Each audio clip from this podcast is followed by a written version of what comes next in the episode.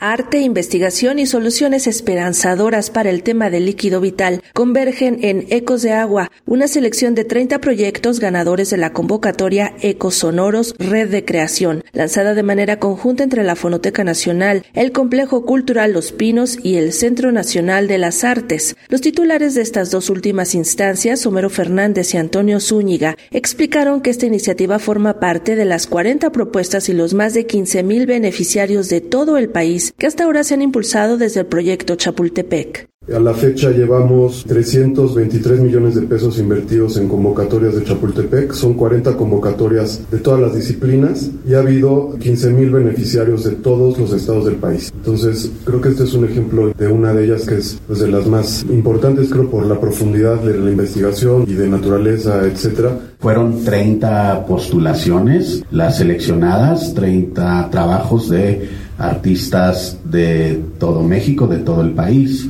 Y este proyecto es un ejemplo muy clarísimo de el ser un catapultador de iniciativas creativas. Los resultados de esta convocatoria fueron en verdad muy prolíficos y muy esperanzadores. Instalaciones sonoras, presentaciones en vivo, charlas y piezas audiovisuales presentan desde distintas perspectivas las problemáticas del agua en la actualidad. Al mismo tiempo, las propuestas artísticas constituyen una aproximación a las posibles soluciones que pueden instrumentarse, explica Fernando Vigueras, artista sonoro y asesor de los trabajos que estuvieron en desarrollo a través de una serie de residencias artísticas realizadas en marzo de este año en la Ciudad de México. Entrar a entender el agua desde el aspecto sonoro, hay proyectos que reflexionan sobre el agua como un elemento ausente, el agua también como parte, digamos, de un entorno y su ritualidad en el vínculo con las comunidades, en fin. Creo que hay una, una serie de perspectivas que enriquecen además este diálogo y que pueden proyectar también reflexiones que creo que no están tan mapeadas en la narrativa sobre esta problemática. Para pensar en soluciones sobre este problema, pues que nos acontece y nos atañe a todos. Desde ahí creo que cada proyecto es valioso porque es una suerte de respuesta ante esta problemática. La nieve es una forma del silencio de Bani Aventura, Huracán, Gesto Sonoro para Títeres y Teatrino y Camanchaca de Pía Vázquez. Son algunos de los trabajos seleccionados y que se exhibirán del 3 al 27 de agosto próximos en el CENART, la Fonoteca Nacional y el Complejo Cultural Los Pinos.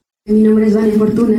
Mi proyecto es una investigación a partir de la dimensión sonora que existe en el ecosistema del Paso de Cortés, eh, específicamente en la reserva Ista Popo, y es una pieza para medios de realidad virtual. Mi nombre es Manuel Vega. El proyecto es Huracán, gesto sonoro para títeres y tetrino. Hasta donde sabemos es la primera vez que se mezcla arte sonoro con títeres. Los títeres están intervenidos con sensores que los convierte en disparadores de sonido. Entonces el movimiento y las cosas que hacen los títeres en escena disparan los sonidos que se escuchan, entonces todo se produce en tiempo real.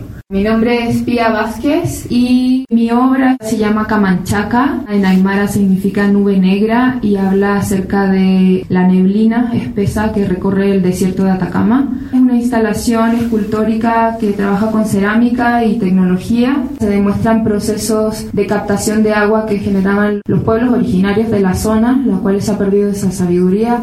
Para Radio Educación, Sandra Karina Hernández.